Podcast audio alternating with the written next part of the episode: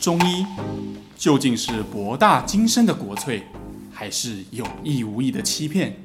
这里是肖玉医讲透中医。Hello，大家好，我是肖玉一。Hello，大家好，我是 Sean。上一集的时候，然后有跟就是医师聊到那个皮肤是跟压力有关，然后我后来就回家我跟我姐讲这件事情，然后我姐就说。好好，那你帮我挂下礼拜三要看小医生的诊断，他想赶快把这件事情解决掉。然后就想说，对啊，看病会好，但重点是你自己要怎么排解压力，不然如果没有看病就不好，那也没有为自己治疗到。对，因为其实我们也希望每一个患者最后都是获得一个健康平衡的身体，而不是他一定要用药物去支持他的生活。嗯，那我想要谈的是。像上次啊，我们谈到说，身体永远都是诚实的。对，我们不是说，呃，大脑人在大脑上有可能会欺骗别人，我们可以对别人讲谎话，有时候甚至我们可以对自己讲谎话，嗯、我们也信了自己的谎话。那只有身体的反应，比如我们上次提到皮肤啊、睡眠啊，是没有办法被欺骗的。嗯、有压力就是睡不着，就是皮肤炎，就是湿疹，就是慢性荨麻疹。嗯，所以。嗯，很多人就觉得，哎，那我们的身体为什么这么脆弱？但是其实我觉得反过来，其实我们身体既不脆弱，它反而是诚实，而且它是很聪明的。我就感觉脆弱的是人心，因为自己太害怕看到事实，所以就是太脆弱，所以才要骗自己说我没事。对，因为你看，像我自己定义我的工作，其实我一直都认为，我刚毕业的时候，我觉得中医师是一份这样的工作。哎，这个病人咳嗽来。我就觉得啊，咳嗽我就可以怎么治？它可能是阴虚啊，它可能是肺热啊，它可能是有痰饮啊，它有可能是肝胃不和啊，它有可能是什么啦？反正你分了十型、十二型，然后从中选出一个你觉得最适合这个病人的方式套进去。嗯，一直到最近，我才发现这个思维有一个很大的问题。其实我们能够做的很少，我们只是从患者的身上读取一些我们看得懂的讯息。然后给予对应的治疗而已。所以讯息是指，比如说像辨辨证这样吗？对啊，还有像脉也是啊。就你看哈，比如说，嗯，呃，拿我最近的一个患者来讲，嗯，他是一个罕见疾病，患者跟我说的，他说全台湾只有六例。什么东西？什么病？他说他叫 Macue-Albert Syndrome。呃，这个哈，大家有兴趣可以查一下，我们会放在链接上。这个疾病啊，听说全台湾只有六例。嗯，呃，听说是十万分之一还是三十万分之一，我有点忘记了。它的特色有几个，第一个，患者的骨骼会不对称的伸展，比如说他的右手和右脚会很大，左手和左脚会很小。哦，哦哦，因为它有一些骨质的基质被纤维细胞取代，所以会有不正常的发育，而它会因为这样而很容易骨折。哦，这是一。再来，它身上会有所谓的。呃，咖啡牛奶斑。什么是哦？咖啡牛奶就是有点皮肤颜色会白白的，呃，它其实是一些看起来像是呃一些色素沉淀的东西，然后也一样会集中在患侧的那一侧，就只有半边有。哦，所以它身体有一边是正常，有一边是比较起。对对对，就骨头会比较大，而且会有咖啡牛奶斑，而且医学上还给这个咖啡牛奶斑一个很好听的法文名字，就是咖啡欧蕾，就是咖啡欧蕾。OK。那这种这种东西。那个患者就问我一句话：“萧医师，你有看过这个疾病吗？”我就直截了当的回答他：“我说，如果我跟你说我有看过，那我就一定在骗你。嗯，全台湾只有六例嘛，我们怎么 我们怎么可能看到？但是这个时候，身为一个中医师，我们能做的是什么？课本没有教过我们这个病，嗯，以前我们也没碰过这个病，我们也没有治疗这个病的经验，嗯，那我们能依赖的，我们能靠的，到底是什么？开处方。”就像我刚刚讲的，靠他的身体告诉我的资讯。嗯，举例来说，那是一个妹妹，才十四岁，经验。我看到她的脚，因为长时间她不对称的走路，可能有一些结构上的问题，所以她的静脉曲张已经非常严重，尤其是患患侧，对她来讲是右侧边。嗯，那这个就给我们的一个资讯，她的脚已经有静脉曲张了，她的脉在呃左手的尺脉已经有明显的颗粒点。这个是下焦有淤血，所以我们根据这个，我就开了桂枝茯苓丸给他。下焦有淤血，下焦是什么意思？下焦就是指说，我们我们如果把人分成三段，哦，从头顶哦到胸膈，哦，我们算上焦，胸膈到肚脐是中焦，中肚脐以下就是下焦。哦，所以它下焦有有淤血。对，那不管从脉象来看，脉给了给我了一个资讯，说小 S 你要注意哦，我下焦有淤血哦，脚上静脉曲张，他就仿佛在对我说，小 S 你要注意哦，我有淤血哦，那我就知道我要开什么药了。那结果是什么呢？这个患者一个礼拜来，他说他从来站站，他通常站大概站四十分钟，他就觉得脚很痛。他这个改善。嗯嗯。当然我不知道他的那些血象变化，比如说他去抽血是不是那些指数真的会降，但是至少看起来他那些已经明显静脉曲张的那些硬块，它是有消的。OK。那我想患者是满意的，因为妈妈也跟着挂了号。哦。所以，呃。我举这个例子，并不是要标榜说我们有多厉害，而是我们有多么微小。就中医师的工作其实是微小的，我们是读取患者身上的资讯，做出对应的反应的。我们没有这么伟大，我们不是什么病都会开。嗯，有点像那个，就现在不是很流行什么智能科技什么的 AI 那一类的，就是其实它也是在学习人类的模式，然后透过电脑去把呃资讯结构出来，然后让大家可以用成一个 system。我很喜欢你这个比方哎，因为。其实，为什么我们要相信每个人都应该相信自己或人类对疾病的一个最天然的反应？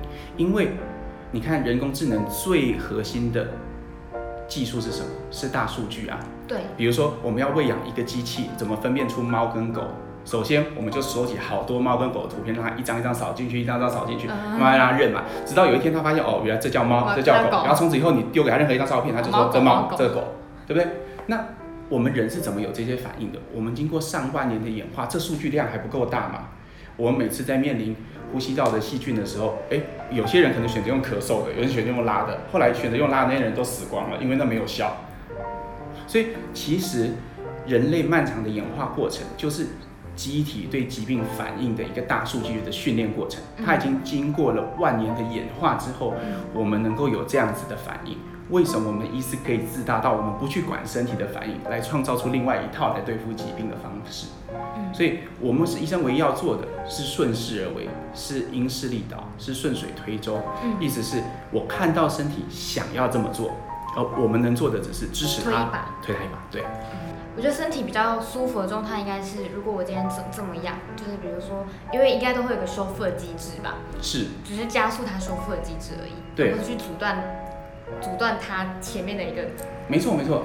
你看啊、哦，你看一个例子，比如说像咳嗽，比如说像咳嗽好了，嗯、我们感冒咳嗽，身体为什么要咳嗽？很多人觉得咳嗽很烦啊，这样会让我上班的时候有人在看我啊，在电梯里面，现在又这么敏感。可是我们是为了要把那些脏的东西用我们的痰液包裹起来，然后把它咳出去嘛。嗯、但是有些人他为了某些特定的问题，他可能会吃一些止咳的东西，他是去阻断我们本来身体想要的趋势。嗯。而我们中医用的方式就是去顺着身体的趋势。当我发现，哎，你的脉象确实左边比右边来得大，你的身体的气机是往上升的，我就不会特别去帮你止咳，就不如让它咳出来。对，所以我常会跟患者讲，我你吃了我的药之后，第一天、第二天，你会觉得咳得比较多，甚至咳得比较浓，甚至会看到一些带血或带黑色的东西，这是很正常的，因为我是把你深层的那一股老痰啊。把它泵弄出来，嗯、弄出来之后你就好了，你好了，自然身体就不会有想要排出去的不咳啦。而好过你用止咳药切断了你本来的一些呃神神经的反应跟回路，那它就永远都闷在里面。那你不吃药时，它又开始咳，因为身体就是想要把这个外外物这个异物把它清出去嘛。我觉得阻断的那种方式可能会变得长期需要依靠药物，可是这也不是一个身体好的循环机制。对啊，还有你看，像上次我们提到的皮肤炎也是啊。我常跟患者讲，我不知道你有没有听过，嗯，我我相信跟我诊的那些小姐都快被我烦死。我每次都跟患者讲啊，如果一块湿疹圆圆的，好，那它好会怎么好？比如说它从右边长到左边，好，变成一块圆形。它好的时候会先从它刚开始发的地方开始好。后发的地方会慢好，所以它会慢慢从圆形变成一个右边缺角的，呃，有点像类似像呃弯月形，然后再慢慢变成一个 C 型，然后最后就好了。为什么是这个这个长相慢慢好？因因为做的是它的修复，然后让它想要透发的那个部分透发出来。嗯，所以有些患者，如果你没有跟他讲，他会觉得哦，没有，我湿疹原本只有在肚脐附近，怎么慢慢它越长越右边？嗯，可是你没有看到的是，它也后面有在跟上啊，然后慢慢的它发到没有东西再发了，它里面的热已经完全都消了，它那个 C 型最后那一线就没有了，就没了，就终点。哦，然后你就毕业了。那可是我好奇，就是最近不是很多人在过敏？那过敏的话，过敏也是跟就是这样子的循环机制有关吗？因为像比如说刚刚像刚刚都在讲，就是人体是非资讯，然后我们推它一把。嗯、对。但是因为过敏不就是一个很突然的症状吗？所以它是为什么会过敏？因为很多人就是会可能空污就过敏，换季就过敏。哦，你看哈，其实它不是突然间的，只是那个过程是我们没有办法意识到的。嗯。我问你哈，什么叫做过敏？这两个字我们都知道怎么写嘛，哈，但很少人去深究为什么我们用这两个字来形容打喷嚏啊、呃皮肤炎啊这些状态。其实过敏的意思就是过度敏感的意思嘛。哦，对，对嘛，哈，大家很容易忽略这个最简单的意思。那什么叫过度敏感？比如说，呃，今天假设这个空气当中有十万个微粒，嗯。正常人他会打喷嚏，嗯，那过敏体质的人，他就对这个微粒过分敏感，所以他可能不用到十万，他只要五万或三万，他就打喷嚏，嗯，所以这才叫过敏，嗯，所以他其实不像我们看到的，哎、欸，他是突然间就哈球，而是那个微粒从一万、两万、三万、四万慢慢碰到这个人的阈值的时候，他才开始的。所以，对我们治疗过敏性疾病来讲，我们有两个工作要做，嗯，啊，一个是。西医看到的总是，呃，比如说现代医学，他们总会看，哎，那你要买空气清新机，好，因为这个微粒造成的嘛，这个凶手是微粒，所以你住的地方哈，就是不要，你不要养狗咬猫，不要养乌龟哈，那 医生都很会交代这些事情啊，不可以什么什么，不可以做什么，对对对对，要戴口罩，对对对对，那你的微粒会降低，这当然是一种方式，可是我们用的方式是，我如何让你的阈值可以从五万、六万、七万、八万、九万慢慢的提升上去？哦，这个，哦，这是重点啊。是啊，因为这样才是你根本的体质是有在改善善的。对啊，那包括空气清新机这件事情，我最常叫患者买的反而是除湿机。差别，可是空气清新跟除湿机就是改变、啊。这个买除湿机是很中医思维的事情，买空气清新机就是现代医学思维。为什么？因为如果你认为微粒是凶手，你就去杀微粒，那这个就是。就像细菌是凶手，我们就杀细菌一样嘛。但是中医的思维永远不是这样。思维，我们是觉得，哎，今天就是因为潮湿才会有这些例子啊。那我只要把它弄得不潮湿就好了嘛。那窗帘上的霉菌自然也少了。因为它长不出来。对，所以生活中就算买一台除湿机，你没有开中药，它也是中医。这是我们今天要聊的，就是中医它是一套思想方法，是因势利导，是顺水推舟，它不是我们一定得要开中药，一定得要动针才是中医。嗯。我们要的是制造一个。看出身体的趋势，制造一个对我们疾病向遇有利的趋势，然后我们去驱动它。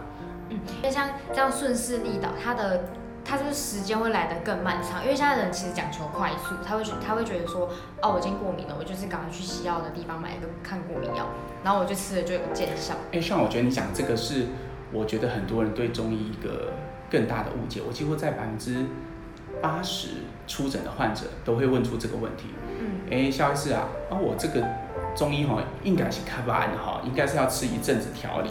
哦，对。啊但是其实我们真的有办法做到顺势的时候，其实它是最有效率的路径。我们之所以选择顺势，嗯，那就是因为顺势是最有效率的路径。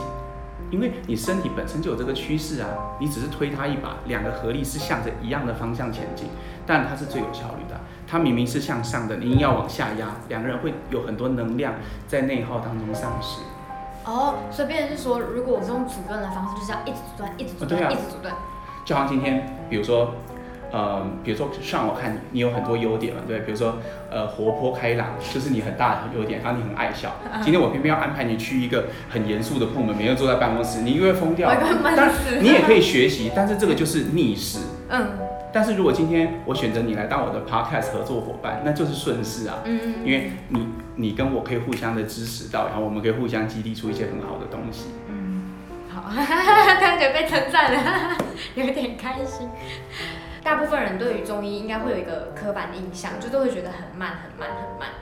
但是其实实际上上周有给就是小医师稍微看一下病，然后我这周就觉得哦，我手的那个温度改善很多，嗯，然后睡眠状况也变好，然后就觉得说哦，会不会是因为我身体本来就有在往那个方向迈进？好，那我们就来谈一下你啊，你的隐私可以跟大大家说吗？哦，可以。如果我们一万群众就有一万群众会听到，可 以可以。是这样的，上一周你的身体告诉我什么事呢？你跟我说你最近都睡不好嘛，嗯。然后你跟我说你最近排便都不顺嘛，对不对？对。然后你跟我说你胸前你会长一些痘痘。痘痘。那我从这边读取到什么？我读取到就是你身上有热。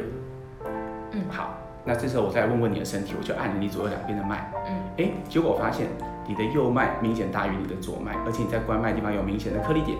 这个这一段的意思是说，翻成白话，我们稍微把它翻译一下，就是你身体想要用下的方式。把你这些热排泄吗？所以你看我跟你说什么？所以我就去上厕所。所以我就说，你吃了我的药之后，你会去上厕所。对，对，对。那一旦上厕所完，你就好睡了，因为疹子就会慢慢消。啊，我跟你讲，但其实这些是我做的决定吗？不，不是我决定的，是你的身体决定的。我只是帮助你完成这个趋势而已。嗯。那回到我们刚刚讲的中医思维，我今天如果不用药，可不可以？可以啊，你也可以喝橄榄油啊，喝到拉为止，你也会好。你也可以选择，如果你有乳糖不耐症，你可以选择喝灌牛奶。欸，我以前就是便秘的时候，我会自己去喝牛奶，啊，因为我有点乳糖不耐。你拉了，你就会好，因为我们只是顺着身体的趋势走，工具并不重要。今天是用针、用药、用自然疗法，甚至刚刚聊的顺势疗法都没有关系。但是我们重点是中医的思维的核心，不是工具，而是一套方法。嗯，是思维逻辑的不太一样。对对对对对。哦，所以人体真的很像一个 AI 诶，就是跟你讲说，反正就是我在下一个，我在下一个指令给医生的感觉。对啊。那医生找指令，一般人不会找指令。好的医生只是一个好的读取器而已。我现在真的是这样看自己的。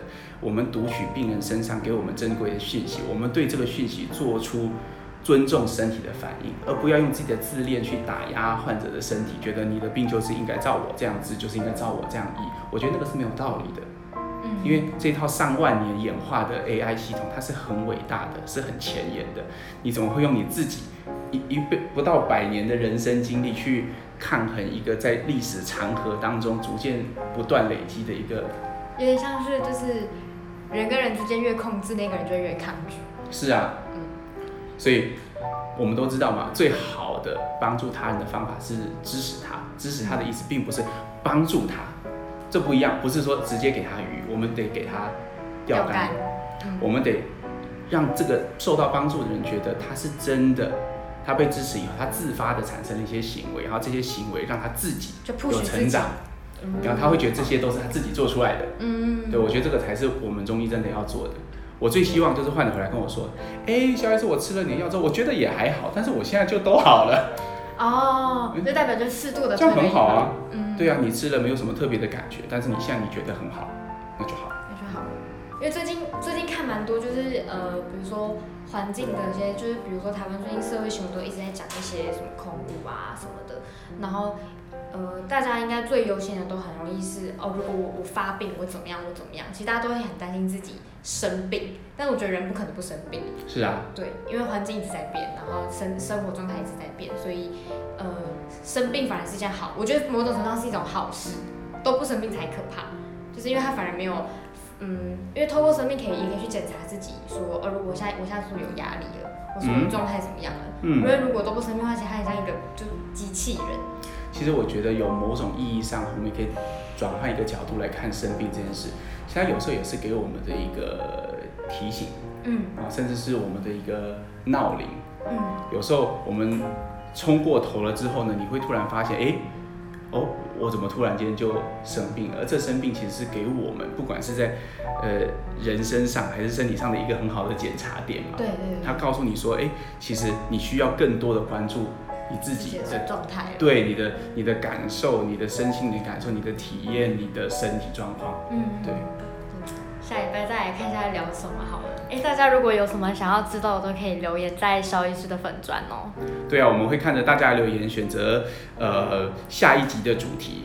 对，然后喜欢我们的，就是欢迎订多订阅我们。好哦，那今天的节目就差不多啦，我们下次再见喽，拜拜。拜拜。